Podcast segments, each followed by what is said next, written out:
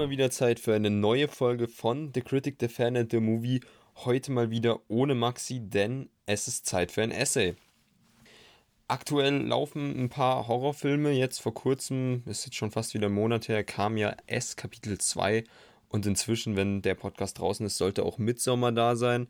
Zwei Filme, die mich interessiert haben. S habe ich gesehen, war ich, muss ich jetzt am Ende gestehen, ein bisschen enttäuscht. Auf Midsommer bin ich immer noch gespannt und dazu wird garantiert auch ein Podcast kommen, egal in welcher Form auch immer, ob ich den alleine mache oder mit Maxi oder jemand anderem, ist noch ein kleines Rätsel, aber dazu wird was kommen, denn der Mann, der den Film macht, Ari hat, hat mich mit seinem letzten Film sehr begeistert und deshalb möchte ich auf jeden Fall was zu Midsommer machen.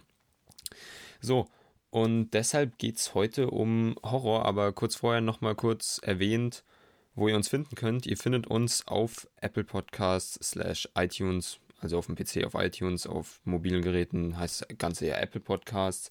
Ansonsten findet ihr uns bei Spotify, bei Deezer, bei Stitcher und bei allen möglichen Podcast-Apps, die es so gibt, unter anderem Pocketcast, Overcast, Castbox, alles Mögliche gibt es da ja. Da finden wir uns auch automatisch dadurch, dass wir auf iTunes sind. Ansonsten findet ihr uns auf Facebook und Instagram oder ihr sucht unsere Internetseite auf. Die haben wir critic-fan-movie.de. Ansonsten Social Media at criticfanmovie könnt ihr finden, findet ihr aber auch auf unserer Website und in unserer Podcast-Beschreibung, denke ich. So, es gibt Horrorfilme, die sind gut und es gibt Horrorfilme, die sind schlecht, finde ich. Wenn man an Horror denkt, dann denke ich als erstes mal an Maxi den Schisser, der eigentlich nicht so Lust auf Horrorfilme hat und deswegen dachte ich mir, muss ich wohl mal wieder was alleine machen, weil Horror ist eigentlich doch ein Genre, was ganz interessant ist. Und vor allem eine interessante Sache daran ist ja auch, dass Leute Schiss davor haben, dass Leute rein aus, aus dem Grund, dass es ein Horrorfilm ist, sich Filme oft nicht anschauen. Und ein anderer Punkt ist halt, dass Horrorfilme so divers sind. Oder man hört immer wieder von Horrorfilmen, die extrem scheiße sind. Oder man wird fast von der Flut von schlechten Horrorfilmen ertränkt, könnte man fast sagen. Aber was genau ist denn eigentlich ein Horrorfilm?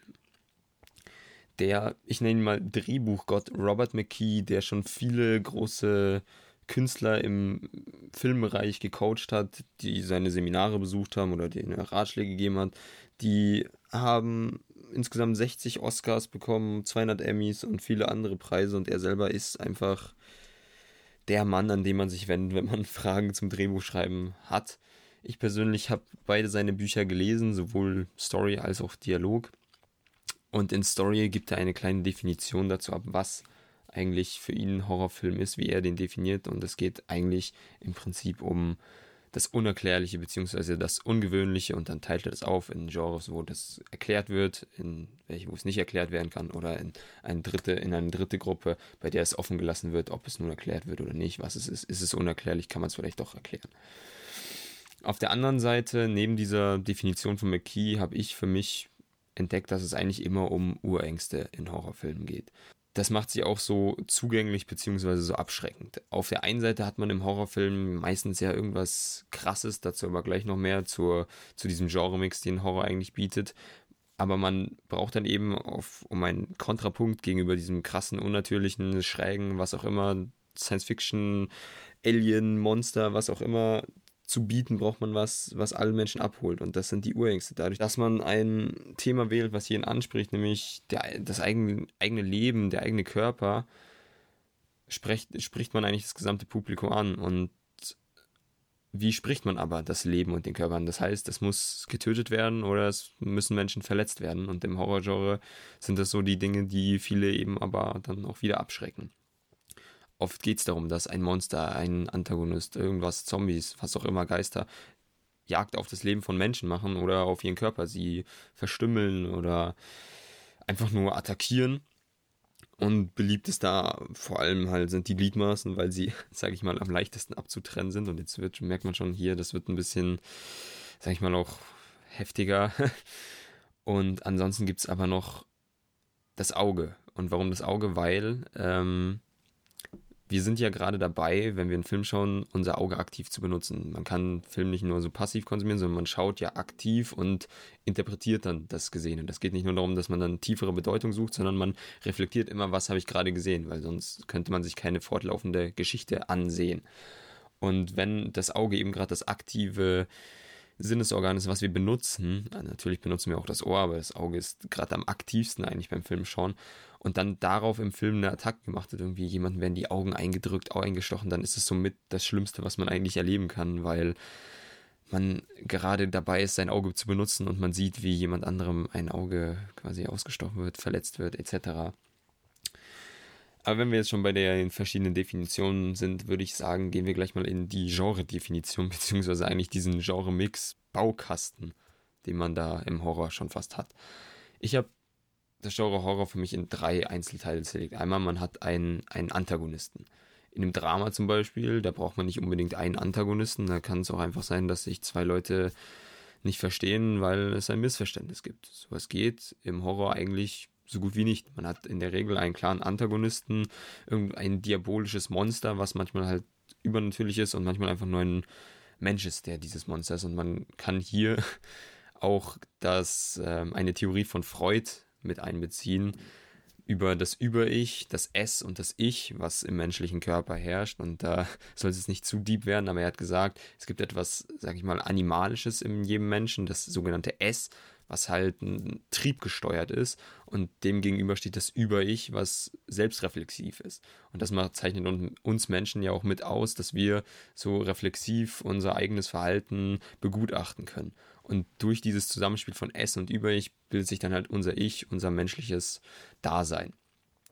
Und dieser erste Punkt, dieser Antagonist, dieser, der oft diabolisch ist oder ein Monster ist, der bildet eigentlich so mit das S von Freud ab, das Animalische, das Triebgesteuerte. Und demgegenüber müssen dann halt wir Menschen treten. Auf der anderen Seite, auf einer der beiden anderen Seiten, haben wir dann noch den Ekelfaktor. Wenn man den alleine sieht, dann äh, zuckt man ein bisschen zusammen oder findet es halt abstoßend, was da auf der Leinwand passiert, wenn, wenn man dieses Genre alleine sich nimmt, ohne die anderen Sachen, die in Horror mit reinfließen, dann ist da wahrscheinlich einer der bekanntesten Body-Horror-Filme mit äh, immer noch Die Fliege mit Jeff Goldblum von Cronenberg. Und der dritte Aspekt, der für mich zu Horror gehört oder der in Horror oft mit einfließt, ist das Paranormale oder das Andersartige. Es muss nicht mal unbedingt was Geisthaftes sein, sondern es kann auch was anderes sein. Oft sind es aber Geister oder Dämonen, irgendwas Gruseliges und da sind die berühmtesten Filme immer noch Poltergeist oder Paranormal Activity. Man kann jetzt die einzelnen haben, habe ich jetzt hier auch bei Body Horror und, sage ich mal, dem Gruselhorror schon erwähnt. Und wenn man alleine nur diese, diesen Antagonisten hat, dann hat man meistens einfach einen Serienkiller, einen Slasher. Da geht es manchmal auch schon fast so mehr in ähm, Psychothriller-Richtung, aber da überschneiden sich die Genres Thriller und Horror, denke ich mal. Und da ist somit das bekannteste, der bekannteste Slasher ist immer noch Halloween, würde ich sagen. Wenn man dann aber die einzelnen Baukasten, Bausteine hier vermischt, zum Beispiel wenn man dieses Monster, diesen Antagonisten mit dem Ekel zusammenknüpft, dann kommen so Splatter-Filme raus. Aber auch auf der anderen Seite nicht nur der klassische Splatter, wenn ein Serienkiller jemanden hier die mm, Körperteile abhackt, wie zum Beispiel in Texas Chainsaw Massacre, kommt daraus, sondern eben auch der Zombie-Film. Dadurch, dass wir nämlich eben dieses animalische, triebgesteuerte haben, was auch kein Mensch mehr wirklich ist, dieses Monster eben, und wir den Ekelfaktor haben und das beide kombinieren, dann kommt auch der Zombie-Film raus. Denn wir haben äh, was Ekliges an den Zombies, aber eben auch, vor allem was man früher gesehen hat, ähm, dieser Verlust der Individualität. Einfach, man ist nur noch so eine Herde an triebgesteuerten Wesen. Und das sieht man in Walking Dead immer noch Jetzt inzwischen, glaube ich, in der zehnten Staffel oder in dem Klassiker Night of the Living Dead von George A. Romero.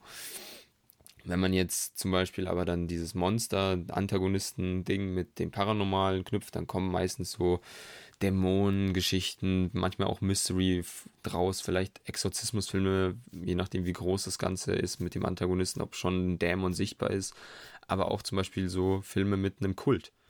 Und da fällt mir vor allem ähm, dann der Klassiker Wickerman ein, der, den kann man auch ein bisschen in, ja, schon fast Mystery-Richtung schieben, aber der ist auch ein spannender Film, den man sich auch heute noch geben kann, der mir auch wirklich Spaß gemacht hat. Ansonsten kann man natürlich auch noch ähm, die Punkte 2 und 3, nenne ich sie mal, kombinieren, den Ekel mit dem Paranormalen. Da kommen dann halt wirklich klassische Monster raus, wie ein Alien zum Beispiel. Wenn man jetzt alle Baustücke ähm, mit reinpackt, natürlich sind die immer ein bisschen vertreten, kann man jetzt argumentieren, aber wenn alle wirklich in gleichermaßen vertreten sind, dann würde ich sagen, kommt so ein atmosphärischer Horrorfilm draus. Der, man könnte argumentieren, der eigentliche Horrorfilm, der Urhorrorfilm, der alles bedient, der dieses Genre wirklich vollkommen ausfüllt. Auf der anderen Seite sieht man sowas aber relativ selten und deswegen ist es eigentlich schon so der Next-Level-Horrorfilm, der manchmal aus dem klassischen Horror herausbricht, der sich mittlerweile etabliert hat. Da würde ich auf jeden Fall so einen Film wie Hereditary zum Beispiel einbeziehen den man auch nicht mehr als Standard-Horror sieht. Und da kann man locker argumentieren, hey, Hereditary ist doch eigentlich kein Horrorfilm, sondern was ganz anderes. Und das ist der Horrorfilm oder der Typ von Horrorfilm, der mir eigentlich am meisten Spaß, naja, Spaß ist vielleicht das falsche Wort, aber der, der für mich am besten ist, der, mit dem ich am besten connecten kann. So, jetzt haben wir so ein bisschen das Genre definiert oder auseinandergenommen und dann sollte man vielleicht auch noch in die Geschichte des Genres reinschauen. Woher kommt der Horror überhaupt? Es gab schon immer, schon lange bevor es Filme gab, ähm, gab es ja Geschichten. Und die mit die ersten Geschichten waren ja mythologische Geschichten. Man schaut sich die Griechen an, die gibt da meinetwegen dann die Römer, die ja vieles von den Griechen übernommen hat, aber auch hier monotheistische Religionen wie Christentum, bei dem es die Hölle gibt. Vorher hatte man die Tartarus, da jetzt die Hölle es geht einfach um den mythologischen Aspekt. Es gab schon immer so die Vorstellung von etwas Grausamem und da hat man vor allem Ekelhorror, aber auch Paranormales oder halt Monster mit einbezogen. Man hatte Angst vor dem, vor der Angst schon fast, vor dem, was passieren könnte, was ungewiss ist und das war somit das erste Horrormäßige, was mir zum Menschen einfällt. Später dann, weit, weit später, kam dann die düstere Romantik, ein sehr interessantes literarisches Genre dazu, der das auch ein bisschen halt wieder die Ängste und den Grusel angesprochen hat. Und dann kamen schon irgendwann die ersten Horrorfilme. Ganz bezeichnend ist hier, finde ich, der Film Freaks, in dem es um einen Zirkus geht, der halt viele Menschen hat, die eine Behinderung haben oder siamesische Zwillinge oder sowas, oder einen Schwarzen, jemand, der kleinwüchsig ist. Also das ist nicht unbedingt das Paranormale, sondern eher das Andersartige und dann entsteht da auch ein krasser Konflikt. Ansonsten hat man noch den Zombie-Klassiker Night of the Living Dead zum Beispiel, den ich hier noch nennen möchte. Vorhin schon ganz kurz angeschnitten. In dem Film geht es um Zombies. Es ist mit der Begründer des Horrorgenres eigentlich, den da George A. Romero geliefert hat. Und was die Filme beide verbindet, somit so die klassischsten Horrorfilme, ist für mich, finde ich, der gesellschaftliche Aspekt. Horror ist nicht nur Spaß bzw. Angst, sondern es, es hat auch einen Bezug für die Gesellschaft. Und ich glaube, das ist auch ein wichtiger Punkt, der so einen einfachen Horrorfilm dann zu einem Klassiker oder zu einem ewigen Geheimtipp macht, dass er relevant ist und nicht nur durch die Empathie, die wir empfinden, sondern halt auch durch die tiefere Ebene dahinter. Diese tiefere Ebene hat aber nicht immer durchgehalten. Und wie in jedem Genre gibt es auch schwarze Schafe, aber man kann sich im Horrorgenre schon fast überlegen, ob die Anzahl der schwarzen Schafe nicht viel größer ist oder so eine richtige Übermacht ist im Gegensatz zu den guten Horrorfilmen. Man kann schon fast von einem Missbrauch des Horrorgenres sprechen, denn der Horrorfilm war immer ein ähm, Subjekt der Filmgeschichte, ein Objekt der Filmgeschichte, was dazu geführt hat, ähm, dass viele Filme produziert werden, da man einen Horrorfilm relativ einfach produzieren konnte. Große Studios, aber auch kleine Leute haben halt geschaut, was spricht die Leute an Horror an und oberflächlich ist es halt eben der Splatter, die Spannung, der Grusel und deswegen haben Leute sich einfach hingesetzt, haben nicht groß eine hochwertige Geschichte geschrieben und die einfach hingeklatscht und schnell produziert. Schon hatte man wieder den nächsten D-Horrorfilm. Ich möchte ihn nicht mal B-Movie nennen oder C-Movie, weil viele Scheiße ist da einfach entstanden. Dadurch, dass es aber auch so billig und einfach zu produzieren ist und immer relevant ist, da halt Urängste angesprochen sind und die sich eigentlich immer halten werden, wahrscheinlich auch, können auch junge Talente, die vielversprechendes ähm, von sich behaupten könnten oder halt die, die Idee haben, wie zum Beispiel Spielberg oder auch Peter Jackson, können dann etwas liefern, was sie in keinem anderen Genre liefern können oder haben nur durch das Horrorgenre die Chance, mal einen Film zu drehen. Spielberg hat mit ähm, Der Weiße Hai oder Jaws im Original ja, mit seinem Durchbruch geliefert und Peter Jackson hat mit Filmen wie Braindead, ähm, ja, schon fast Horrorklassiker, wenn man ein bisschen tiefer in der Materie drinsteckt, geliefert. Aber auf jeden Fall hat er so auch an Bekanntheit gewonnen und die zwei sind mit die größten Hollywood-Größen, die es noch gibt im, auf Seiten von Regie. Und deswegen hat halt dieser Missbrauch, einfach dieses billige Produzieren und Hinklatschen von Horror, es nervt zwar, aber es bietet halt auch Chancen, die genutzt werden können. Und das war nicht nur früher so, sondern das ist auch heute so. Ja, heute in der, wie ich sie gerne nenne, Renaissance des Horrorfilms. Denn seit einigen Jahren gibt es immer wieder junge Filmemacher, zum Beispiel Jordan Peele, der, okay, jung ist jetzt schwierig, der ist ja eigentlich Comedian, aber seit ein paar Jahren macht er auch Filme, der dann einfach Fuß gefasst hat und auf der anderen Seite auch Ari Aster. Jordan Peele hat Get Out geliefert und jetzt dieses Jahr Us und Ari Aster hat Hereditary geliefert und jetzt aktuell ist dann Midsommar im Kino. Das sind zwei Talente, die mir vor allem ins Auge springen und die halt wieder bewiesen haben, hey, das Horror-Genre bietet Chancen. Und dadurch, dass dann kleinere damit wieder Erfolg hatten, Jordan Peele hat, glaube ich, 250 Millionen eingenommen, also nicht er, sondern sein Film mit Get Out und es hat um die 5 Millionen gekostet und das ist lukrativ und da springen dann halt auch wieder größere Studios mit ein und produzieren dann halt mal wieder ein Remake zum Beispiel von Halloween. Aber zu den aktu aktuellen Filmen gleich nochmal kurz was. Das Besondere aber an so Filmen wie Us oder Get Out oder Hereditary ist, finde ich, dass es eine tiefere Bedeutung ist. Man hat in allen drei Filmen eine gesellschaftliche Relevanz oder ja, sogar schon eine soziale Relevanz, die sicher auch gern mal hier besprochen werden könnten in längeren Podcast-Editions, Standardfolgen, sage ich mal, in der Maxi und ich dann oder ein Gast und ich uns mal solche Horrorperlen anschauen und die dann mal interpretieren. Darauf hätte ich unglaublich Lust und ich hoffe, das wird dann demnächst mal passieren. Aktuell gab es ja, wie gesagt, ein paar Filme auf meiner Liste jetzt, vor allem aus den letzten zwei, Jahr, zwei drei Jahren, sind Get Out, Us, Hereditary, S, Halloween und jetzt Midsommar. Get Out und Us möchte ich gar nicht weiter besprechen, gesellschaftlich einfach sehr relevant und die sind auch jetzt nicht so sehr, setzen sie auf die klassischen Horror-Elemente wie Jumpscares, weil das ist eigentlich nur ein billiges Mittel gewesen, könnte man sagen, in Zeiten des Missbrauchs des Horrorfilms, bei dem es einfach darum ging, ja, was, wovor hat der Mensch Angst? Vom bisschen vom Unbekannten, was ist unbekannt oder wo könnte was Unbekanntes passieren im dunklen Gang? Okay, schmeiße ich ihm im dunklen Gang was ins Gesicht. Das nächste Mal, wenn er dunklen Gang sieht, hat er Angst. Einfach gelöst. Aber Jumpscares sind mittlerweile auch ein bisschen verpönt und deswegen setzen große Filmemacher da nicht mehr so drauf.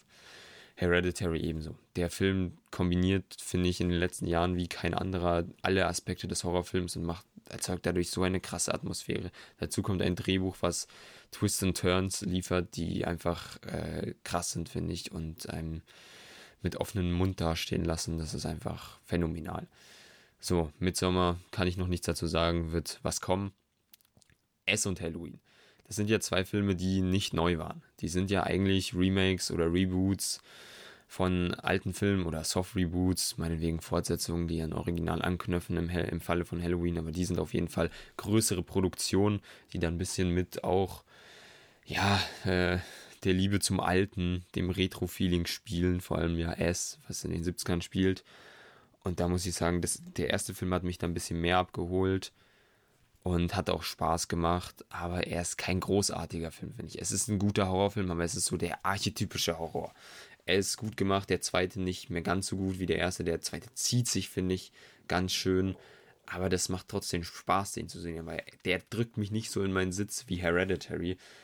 Und vor allem der zweite, der zieht sich dann, der geht fast drei Stunden, hat eine ewig lange Geschichte und dann wird es auch ein bisschen zu klischeehaft und Pennywise in seiner Monsterform ist dann auch nicht mehr so was Besonderes, finde ich. Und dadurch verliert er an einigen Stellen. Halloween, ja, ist das beste Beispiel, finde ich, für große Studios sehen, dass äh, Horror mittlerweile wieder in der Renaissance steckt. Deswegen hauen sie was raus. Ich habe ihn gar nicht gesehen, muss ich hier gestehen. Habe ich aber noch vor. Aber es waren ja durchschnittliche Kritiken, also leicht gut angehauchte Kritiken, aber halt auch wahrscheinlich nichts Phänomenales. Ansonsten könnte man noch überlegen, was hat diese Renaissance eigentlich angestoßen? Und da wäre Conjuring vielleicht zu nennen, der sich vor allem auf den Gruselaspekt ja bezogen hat. Da hat James Wan was geliefert. Ja, der hat wieder Horror neu erfunden, schon fast. Früher hat das ja mit dem Ekel slash, äh, Slasher Splatter mit Saw geliefert, dann mit dem Grusel-Aspekt mit äh, Conjuring und hat auch sicher bei, beigetragen dazu, aber dieses ganze Franchise wird ja mittlerweile auch zu sehr gemolken, was eigentlich relativ schade ist. So, jetzt zum Ende soll, will ich aber nochmal hier zur Anfangsfrage zurückgehen. Was ist eigentlich Horror? Oder vielleicht auch, auch, warum schauen wir Horrorfilme an oder warum eben nicht? Wenn wir aber die Frage stellen, was Horror ist oder warum wir uns Horrorfilme anschauen, muss man sich vielleicht nochmal kurz Gedanken machen, warum wir überhaupt Filme schauen. Da kann man auch hier kurz ein anderes Essay, ich glaube, es war sogar das vorletzte quasi, das, was hier davor kam, ähm, ansprechen. Nämlich darum, da ging es darum, warum wir eigentlich Filme schauen oder wie wir Filme wahrnehmen. Könnt ihr gerne mal reinhören. Warum schauen wir Filme? Naja, Filme sind eigentlich nur so mit eine der modernsten Formen des Geschichtenerzählens und Geschichten gibt es schon ewig aus zwei Gründen eigentlich, um uns zu inspirieren und uns mitunter aber auch das Leben zu erklären. Das Leben wird uns erklärt, wenn wir uns ein Drama anschauen. Hey, wir sehen, okay, Person A heißt im Konflikt mit Person B, weil XY im Horrorfilm ist da vor allem der Slasher zu nennen, der uns ein bisschen so eine, der mit eine Metapher fürs traditionelle, schon fast konservativ angehauchte Denken, wie das Leben funktioniert, ähm, zeigt, aber auch ein simples, eine simple ähm, Erklärung, wie das Leben funktioniert. Wir haben was Übernatürliches, ähm, den Antagonisten, der halt die Leute bestraft, die etwas Falsches tun. Da hat man schon fast ein biblisches Weltbild hier fast. Und ja, am Ende überlebt dann oft die sogenannte Jungfrau. Es, wer sich da mehr interessiert, kann gerne mal recherchieren, die dann vielleicht sogar auch den, ähm, das Leben, den Antagonisten, das Monster besiegt oder halt zumindest heil rauskommt. Die anderen, die den Ernst des Lebens, die den Ernst der Situation nicht erfasst haben, die werden bestraft oder oft hat man dann ja das Klischee, Leute, die in Horrorfilmen Geschlechtsverkehr betreiben, sterben. Es ist eine Metapher für das Leben, für ein biblisches Weltbild schon fast. Wer sündigt, wird bestraft. Schwierig, muss ich sagen. Ähm, deswegen ist es auch nicht so mein Lieblings-Subgenre im Horrorfilm. Aber es zeigt uns halt einfach, wie Leute das Leben sehen oder zumindest wie die Autoren von solchen Filmen das Leben sehen. Auf der anderen Seite kann man sagen, dass ein Horrorfilm, vor allem weil er halt die Ängste anspricht, den Stress, eine Prüfung für uns ist. Jetzt fragt man sich natürlich, wie eine Prüfung. Naja, kann es uns wirklich in Zukunft helfen, äh, durchs Leben zu gehen? Jein, also vielleicht treffen wir irgendwann auf irgendeinen Serienkiller, dann wissen wir vielleicht, wie wir uns verhalten sollten oder wie nicht. Aber vielmehr geht es darum, dass wir unseren Körper in die Situation begeben, was würde ich tun? Oder halt diesen Stress zumindest in kleinen Dosen zu, durch, äh, zu durchleben und dadurch dieses Stressempfinden zu trainieren und daran vielleicht auch sogar ein bisschen wachsen können. Und auf der anderen Seite geht es auch ein bisschen vielleicht darum, Gewalt ertragen zu können oder sie sogar auszuleben. Wenn wir Gewalt öfter sehen, kann man argumentieren, ob wir abstumpfen, aber vielleicht ziehen wir auch was Positives daraus und wer dann ein bisschen die dunkleren Seiten der Existenz äh, ausleben möchte oder halt diese Wurzeln dafür hätte, der kann, wenn er sich einen Horrorfilm anschaut oder meinetwegen auch ein Horrorspiel spielt, kann so ein bisschen die gewalttätige Ader in die richtigen Wege leiten und sie so ein bisschen ausleben. Aber da würde man auch schon wieder in psychologische Theorie gehen. Und das wollen wir nicht. Sonst wird dieses Essay noch länger, als es eigentlich sein sollte, was es vielleicht eh schon ist. So, abschließend möchte ich euch einfach danken wenn es euch gefallen hat oder wenn ihr generell ähm, gerne unsere Podcasts hört, vielleicht euch denkt, hey, Essays sind nicht so meins, aber die Standardfolgen von euch liebe ich. Umgekehrt oder wenn ihr einfach denkt, hey, ihr hattet einmal so eine Folge, die war so geil, dann würde ich euch bitten, abonniert uns, wo auch immer ihr uns hört und gebt uns eine Bewertung, wenn es möglich ist. Da mache ich immer wieder Werbung für iTunes bzw. Apple Podcasts, weil man uns da am besten bewerten kann. Eigentlich ist es somit die einzige Plattform, wo es wirklich ja, eine traditionelle Form von Kritik und Bewertung gibt, gebt uns da gerne Bewertung oder gebt meinetwegen auch nur ein paar Sterne. Das geht noch viel schneller, müsst ihr nicht mal was schreiben und hilft uns enorm weiter. Wenn ihr unsere Essays mögt, soll ich euch mal gerne hier sagen, dass wir sowas auf jeden Fall einmal im Monat machen wollen, dass ich oder vielleicht sogar auch mal Maxi dann hier was macht. Es ist zwar immer eine kürzere Folge, mitunter nur so ein Drittel von einer normalen Folge, aber es ist unglaublich zeitaufwendig, finde ich, ähm, da was Gutes sich rauszusuchen, was sich lohnt, wo ihr einen Mehrwert habt, wo ich einen Mehrwert habt und das Ganze dann auch einigermaßen gut und professionell vorzubereiten. Aber ich mache es immer wieder ganz gerne und ich hoffe, ihr könnt ein bisschen was draus ziehen oder habt ein bisschen Spaß dabei. Also abschließend Dankeschön, Haut rein und bis zum nächsten Mal. Ciao.